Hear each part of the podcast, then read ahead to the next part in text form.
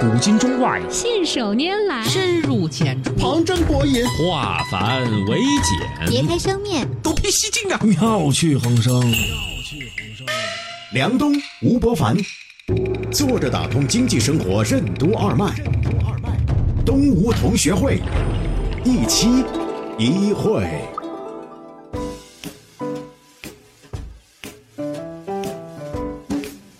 作者打通经济生活任督二脉，大家好，欢迎收听东吴同学会，我是梁东，对面的是老吴，老吴你好。大家好，哎，过去的一周呢，我们去日本考察了若干个睡眠企业，同时呢，对于在日本的这个很多感触啊，还是很明显的，还想回来跟这个老吴你分享一下。呃，在去日本的飞机上呢，我看了一部电影，这部电影呢叫做《Downside》，什么意思呢？翻译成中文叫做“缩小人生”，就是讲地球随着这个资源越来越紧张，有一个科学家呢，就经过了很多年，发明了一种技术，打一针进去之后呢，整个人呢缩成十几厘米高的么一个人，这样的话呢，你在这个世界里面的大别墅。瞬间你卖掉之后呢，去到那个世界里面呢，你只要买一个盒子那么大，就是一个庄园了，就可以过得很愉快的生活，成本一下子降低了很多。哎，就是一个未来版的小人国。关键是它这个世界还和这个传统的大人国，就是我们这个平常的叫做 common size 啊，普通 size 呢，还可以互动。比如说小人国里的人呢，他也可以接电话的嘛，call center 这那些。原子世界是不一样的，比特世界它是没有大小。那在那个世界里面，你编程搞游戏设计 一样的，还可以赚钱，但你的成本一下子缩减了过于百分之一。一根口黑把的那个雪茄能够搓成一千根儿， 在那个地方卖，所以呢，它可以赚很多钱。那我为什么讲这部电影呢？是因为我去日本的时候呢，发现日本在某种程度上来说，它正在完成这件事情。你去日本的一个厕所很干净，也很有效率，但是那个厕所小到什么程度呢？是没有洗手桶的。那个洗手池呢是直接嫁接在那个抽水马桶的那个上面啊，你一洗手呢，那个水就流下来，就流到那个桶，然后呢，你一拨呢，那个水咵就拿来冲了厕所，所以呢，它可以把一个厕所呢做到极其小，大概就一点多平方米。就你在里面呢，还挺安全，挺合适。然后呢，我们去一个做那个头部按摩的店，它助眠的嘛。我走进去看，给我吓坏了。大概每一个隔间也就是不到两平方米，一个在商场里面二十平米不到的一个空间，隔出了十间，十个人可以在那儿，同时做这个头部按摩。嗯，那去到酒店呢，也是每样东西都小小小小的，关键是什么都不缺，该有电的，该烧水的， 该有沙发的，该有床的，反正什么都有。这个日本呢，就很像我看的那个电影《当赛的缩小人生》的一个人类世界现实版。文化要素会怎样影响企业的经营和管理模式？为什么日本公司能发展出精益生产方式和强大的袖珍化能力？什么是所谓的存量思维？日本和德国为什么会成为全球维持性创新的代表国家？欢迎收听动物同学会，本期话题：文化与创新。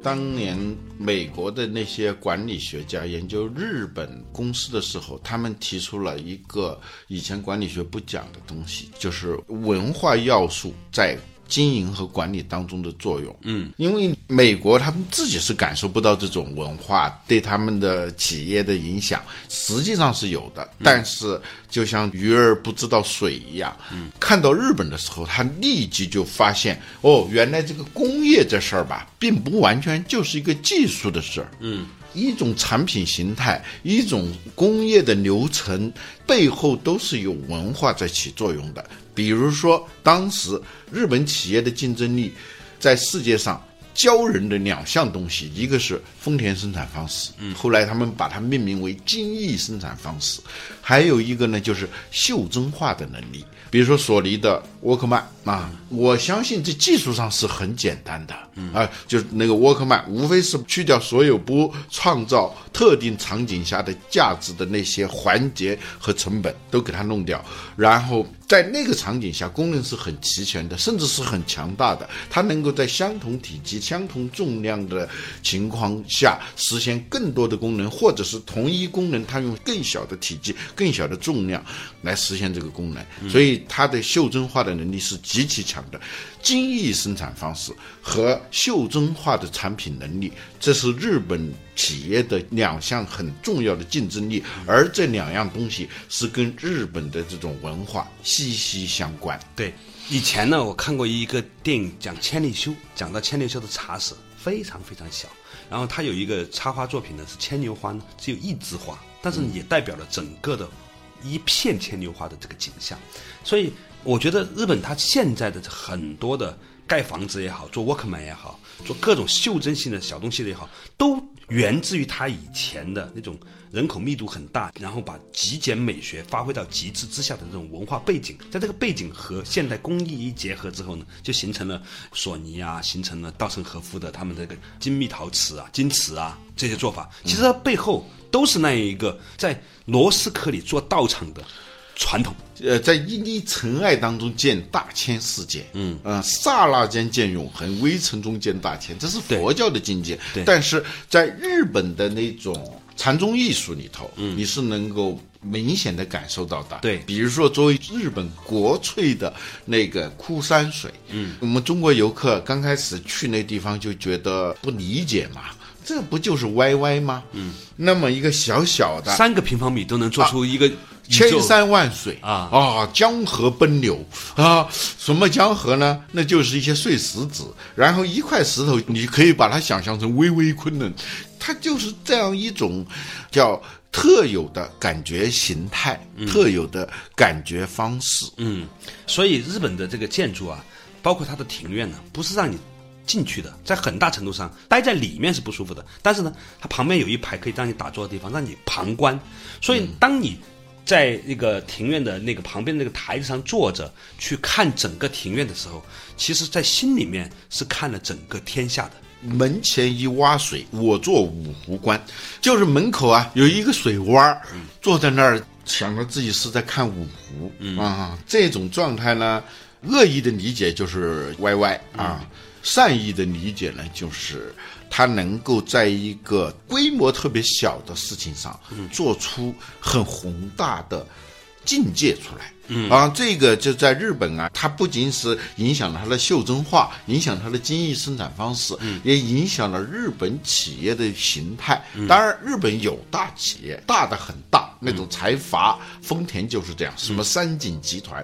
但是日本有很多的企业，就是那种真正的小而美的企业，比如说我们中国的高铁列车上要用一种螺丝，嗯，那你想想高速运行的列车上对螺丝的那种牢固度、精度要求是非常高的，嗯，这种螺丝只能够从日本进口。对这一家企业，嗯。产品绝对是全球化的企业，对就它能卖到全世界去，这种隐形冠军，这企业的规模不大的，嗯嗯，名气。嗯，小小的，嗯，哼，你不是干那个行业的，你根本不知道，嗯啊，任正非写过一篇文章，就专门谈日本的这种精神，嗯，我觉得这确实是值得我们中国企业来反省的一种很好的参照。而且因为这样的一种模式呢，导致它生产出来的垃圾其实少得多，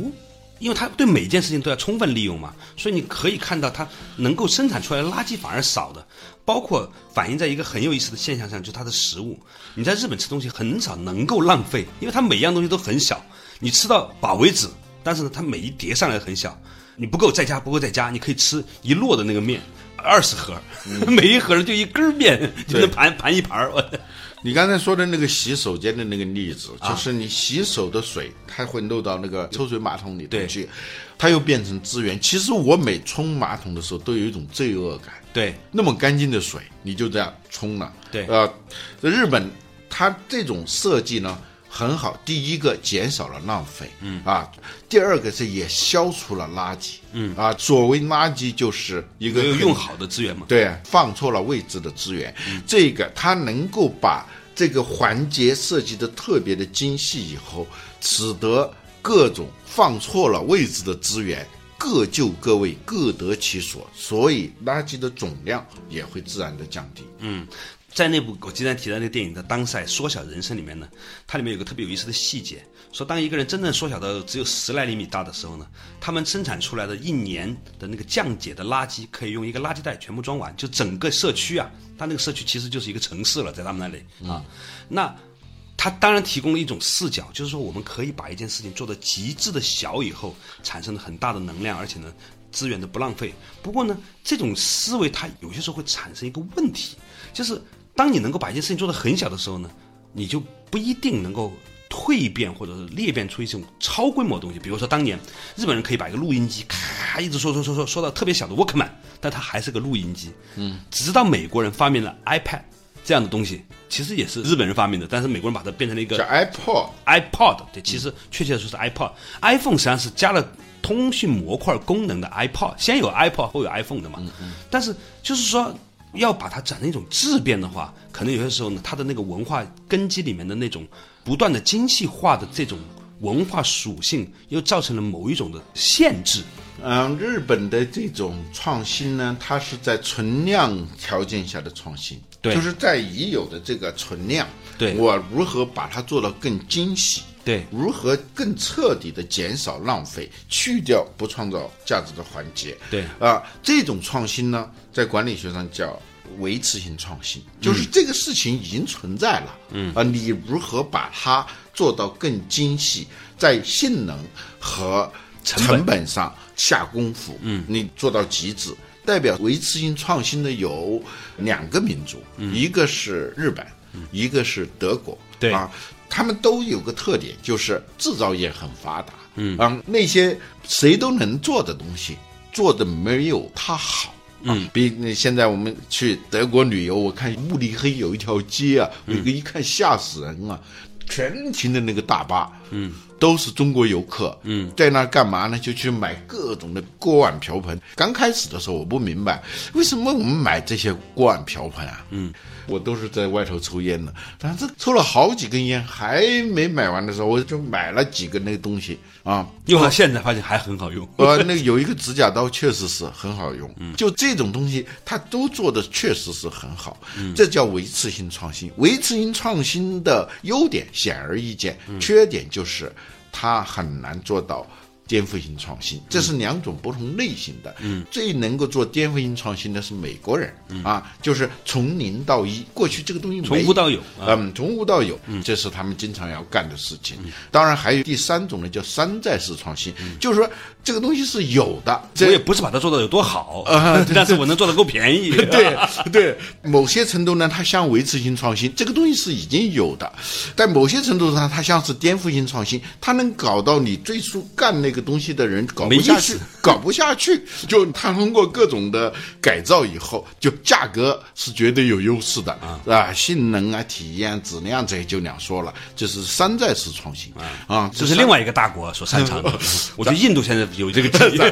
咱不说是谁啊，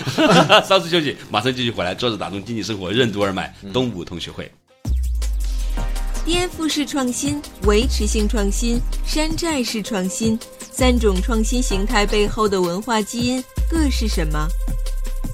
互联网时代和工业时代的维持性创新有哪些不同？什么是所谓的智能零售？端的互联网和工业互联网有什么区别？欢迎继续收听东吴同学会，本期话题：文化与创新。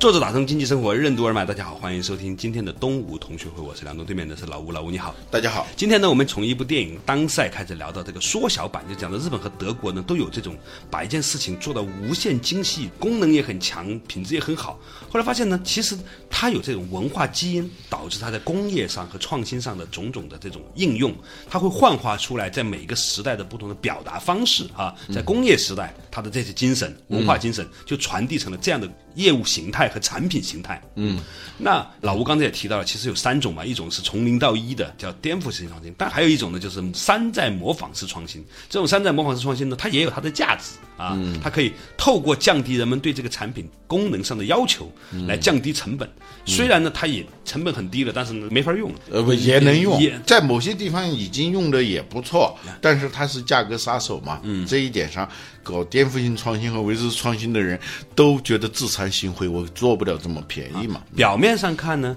它是三种工业形态和创业形态，背后呢，它都各自有自己的文化源头。它这个文化源头呢，也跟这个民族和它的很多的这种文化基因有莫大的关系。当然，任何一个东西都没有绝对的好，绝对的坏。就日本的这种精细化、存量思维、罗斯科里做道场的这样的一种意识，使得它产生了很多让我们叫绝的产品。嗯，但是它有一个特别大的问题，它很难实现从零到一的东西。嗯，啊，所以在工业时代是很厉害的。嗯，在互联网时代，它确实是遇到了很多的挑战。以至于你发现日本的这些企业现在都是超龄服役的，嗯啊、就是八十年代甚至七十年代在世界上已经大名鼎鼎的那些日本企业，到今天还成为日本的国家队，嗯，虽然有的已经到了破产的边缘，但是它还是在嘛，比如说索尼啊，但三十年以来新出来的日本企业能够在世界上领先的比较少，优衣库算一个，嗯啊，这无印良品算一个，对，就是把传统的，比如优衣库，它的 SKU 并不多，但是品质又做得很好。啊，好到可以价格很便宜，但是呢，富人用的也不跌份的这样一种地步，所以它某种程度上来说，代表了一种老龄化社会、成熟化社会的一种必然的一种业态。嗯就是没有那么多的荷尔蒙的一个社会里头，嗯，这样的产品它是比较流行的，嗯啊，比如说一些国家也经历过那种创业赚钱，然后买什么迈巴赫，嗯，那样一个时期，就是社会荷尔蒙特别的旺盛，嗯，利比多很兴奋啊，对，但是呢，到一定时候呢，大家就突然明白这个东西不那么酷了。当然，也可能是衰老的标志了。嗯，但是确实是在这种情况下，大家就是从外而内啊，反身而成、啊，从穿大到小穿衣服呢，从装到服啊，这装给别人看嘛，叫壮大自己；服呢，就是给自己穿，嗯让自己觉得舒服。它都会有这么一个过程。比如说无印良品也是这样的。嗯，日本现在的这种产品形态，它是在日本经济停滞甚至是衰落的三十年里头产生的一种特殊形态的产品。那里头我们还是能看到它的那种精益的、精致的、存量思维下的维持性创新的那个影子。嗯，它可以真的把一件事情做到很极致啊！两张大班台那么大的一个面积的铺位，我那天去吃面，两个人连收银都没有，外面是个自动售卖机，只卖两款面，一款呢是叉烧面，一款牛肉面，一碗面大概五十块钱左右，七分钟一碗面就吃完就走人。嗯，天哪！我看那个流水一天十二个小时下来，还真的很赚钱呢、两个人，我看他那还在招聘，他说再招一个小工，一千日元，大概折合六十块钱人民币一小时的工作啊。嗯但是我把这个整个成本一算完之后，我发现这两个人一个月能挣好几十万人民币，在日本最贵的地方租下一个那么一个小小的铺面。后来我观察了很多业态，很多做印的、开锁的，然后呢做面条的，都有这样，都是把事情做得极其精细之后，他还要往里抠。但是也可以看它的边界，它也就只能到这个程度了。所以在日本创业是非常难的。嗯，你想到的一个主意，你发现人已经做到极致了。嗯，所以在日本创业特别难，因为他没办法做那种从零到一的事情，嗯或者说不多已有的业务、已有的生意。他们都做得很好了，嗯做得很极致了，嗯，啊，新的东西他们做不出来，而且很奇怪哈，你说全世界最大的投资银行家其实是某种程度上是那个孙正义，啊对吧？嗯但是呢，你很少听说孙正义投日本的这些公司把谁投出来了的，除了唯一日的本一雅虎，个对吧？雅虎呗，对日本雅虎嘛，对吧？现在其实日本也有很多的互联网应用，我看他们的 APP 啊，包括他们用 Line 也用的很熟，就日本微信吧，啊。但是呢，你会看到日本街上的大部分的企业，包括打开它的媒体看到的报纸、杂志看到的，大部分正在讲述的故事呢，好像都跟正在流行的融资、做大规模，然后烧钱没关系啊很少有这样的情况，都咯吱咯吱的把自己的钱赚好了之后呢，维持他的做的还不错的这样一个状态。这个就是现在我在反省啊，中国的互联网和日本啊，跟欧洲的有很大的不同嘛。在欧洲，电子商务啊很惨的，嗯，没办法发展起来。一个是超大型城市太少了，嗯，所以它人口基数太少。啊，一个设施一个系统铺下去，它成本收不回来。还有一个很重要的原因，这一点在日本表现得特别明显，就是它原有的商务系统非常的发达了，嗯，到处都是各种商铺，非常方便。你说晚上饿了，我们现在一饿，马上就想起什么什么饿了么之类的啊，点一个。但他们呢，就是你只要一下这楼跟香港很像啊，香港也这样，嗯，所以他们的七十一罗散啊，呃罗森啊，呃，这种店呢，在互联网的冲击下，不仅没有衰退，反而好像还呈现出往上增长的这种趋势。原因很简单，它人口的密集度很高，它的网点能够给你非常便捷的、所见即所得的这种服务。这反而帮他们在另外一个互联网的新的角落、啊、创造了一种新的可能性。就日本的新零售，实际上大家都在讲智慧零售和新零售吧，嗯，其实呢就是用云端的各种的赋能，给那种以前的传统的一个老头老太太开的一个小店，现在全部改成 Seven Eleven 了。啊，或者各种的这种连锁店了，它其实不是连锁店，它实际上呢是另外一种模式。连锁店呢是一个中央控制系统投资建设，同时铺货，它不是的，它实际上是加盟体系，这个产权是你的，但是它帮助你做消费者分析，做配货供应链管理，帮你做这个定位。同样是 Seven Eleven，在不同的街区，它给配送的物资可以很大的不一样的，它已经做到高度智能化，所以呢，也有可能呢，互联网的这种模式呢，在日本这种高度成熟的社会体系里面，它会以智慧新零售的方式重新呈现出来。这一点跟德国也很像。嗯，德国的互联网更多的表现的不是端的互联网，对我们中国是端的互联网嘛，对就是客户这一端的嘛，对对对它是在后面的，在生产那一端的，对它叫工业互联网，就是如何优化它的生产体系。它叫工业四点零啊，美国呢叫工业互联网，我们中国叫中国制造二零二五啊，它是在后台这一端的，嗯，这个互联网，其实这一块我们中国应该向他们学习。应该向日本和德国学习，是吧？对对对，嗯，比如说七十一啊，它在互联网的挑战下，它也在做应对。做什么应对？就你刚才说的这个智能零售、嗯啊，我认为所谓新零售的本质就是智能零售。对，它智能到什么地步呢？就是。对于相距可能只有五百米到一千米的这两个店产品的个性化，它都是有要求的。对原因是什么呢？它是根据数据来的。嗯嗯，我听过七十一中国区的一个高管吧，讲他们如何做这种产品的个性化的开发。他发现，就同样卖宫保鸡丁啊，你是用的是芹菜丁儿还是用黄瓜丁儿，在天津和北京就是不一样的。嗯，或者在北京的东城和南城 南城它是不一样的啊。为什么能做出来呢？一个是他们比较精益生产嘛啊，他们喜欢也擅长螺丝颗粒做道场。另外呢，它是利用了这种数据技术和智能技术，它能够很好的在生产供给这一侧做很多的细致入微的改造和价值创造。它有些时候甚至到了一些很奇怪的应用场景。我们在日本还看了一个特别有意思的一个叠衣柜，因为现在日本老龄化程度很高啊，它又不是一个移民国家，嗯，所以呢，劳动力非常匮乏，所以呢，居然有一个人呢。研发出来了一个叠衣机，你把衣服散乱放进去之后呢，要叠成一件好的衣服出来，两万美金一台。我说怎么会有人买？他说我们也没准备让人买，但是就觉得这个太有意思了。一个富二代，他就想研究这个事儿。他自己家里面叠衣服是一件很麻烦的事情，一个家里面这么有钱的人，请个佣人都请不到，所以呢，就自己花很多钱研发了一个售价两万美金一台的叠衣机。比那个车要贵多了，对，然后呢，他尽可能要做到没有声音，嗯，不至于影响你睡眠的地步。你可以想象他做了多少精细化的工作，才能够让这个机械臂把这个衣服叠出来。他们后来说，其实啊，在未来，人工智能包括机器能做很多很贵的人做的事情，但是要去做那些很便宜的人做的事情，比如叠衣服这件事情呢，其实是很贵的。现在看过来说，以后人工智能发展的方向还是要尽量去取代那些收费很高的人的，比如说律师啊、会计师啊、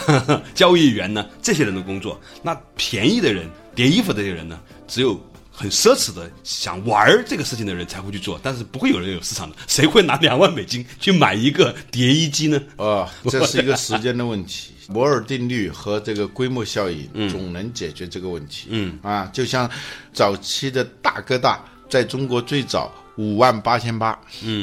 跟现在五十八万差不多了。这个叫富人税，就是每一种新的产品出来的时候，嗯，由于它的量少，由于它要迅速的覆盖它的研发成本、早期的这种投入，所以它作为产品形态出现的时候，它一定会是很昂贵的。但是呢，总有人买单的，就是那些还出得起钱，他们要尝鲜的那种有钱的浪漫主义者。这叫富人税，他们实际上是在给后期的使用者在交税。有道理。我今天跟你聊完之后呢，有一个收获哈，就是我们在发展的过程当中啊，不仅呢要向美国学习啊，中国是一个兼容并蓄的国家，应该有一种文化力是可以把不同文化里面值得我们学习的东西都兼容并蓄进来的。尤其当中国开始进入一个成熟化社会的时候，日本的很多的尝试啊，其实很值得我们去研究。比如说，我这次还看过一个别墅，两层半，占地面积呢五十多平米。有庭院，有天台， 有好几个厕所，还有操作间、工作室、工作台，全部都有。而且你觉得在里面活得好像也挺舒服的。想想才五十多平米，整个别墅才一百平米，使用面积一百多一点点。但是它做的非常精巧。这种事情呢，几乎在每一个领域里面你都看到了，衣食住行每个领域里面都有类似的这样的一种精神的体现。罗斯科里做道场的这种精神啊，它背后啊其实是有很深的商业理念的。嗯，前两天我去杭州，有一个楼盘，过去他们把它当笑话说。嗯，九十平米的别墅。嗯，离杭州市区开车应该超过一个小时了吧？。对，刚开始的时候，这个房子卖不出去，后来被另一家公司收购了。收购以后，它经过改造以后，一万二那个时候我们还卖不出去，现在卖到四万多。嗯啊，它就是用了这样一个理念。嗯，虽然小点，但也还可以哈。嗯，所以今天呢，我们和大家一起来分享这个话题呢，就是说中国是一个第一兼容性很强的，第二呢，我们的文化特性里面其实包容很多可能性的。比如说，也许呢，将来华东地区的人民就可以更好的去吸收来自于日本的经验啊，华南地区的朋友们呢，就可以更好的把德国经验融合进来，是吧？北京的朋友呢，就可以把美国经验融合进来，那成都的朋友呢就可以把法国经验融合回来了。我 你可以想象一下，各自有对应是吧？东北的朋友呢，可以跟意大利的朋友更多的结合是吧？都吃面条啊，穿皮草啊，都挺好的， 都都能够把全世界各种优秀的经验提升起来之后呢，这可能是我们中国能够在将来傲立于世界之林的很重要的一个基因啊！幸好我们是一个有兼容并蓄传统的国家，我们也希望这种文化基因呢，在不同的工业时代、信息化时代，甚至超信息化时代呢，啊，在全地球的各种好的经验里面融会贯通之后呢，来发展成为一个更加丰富的、更加立体的、更多元化的一个社会啊，以及一个生命体。好了，感谢大家收听今天的东吴同学会，也希望每一位同学也在自己的身上呢找到属于你的文化基因和在这个时代的应用表达。好，下一期我们一期一会。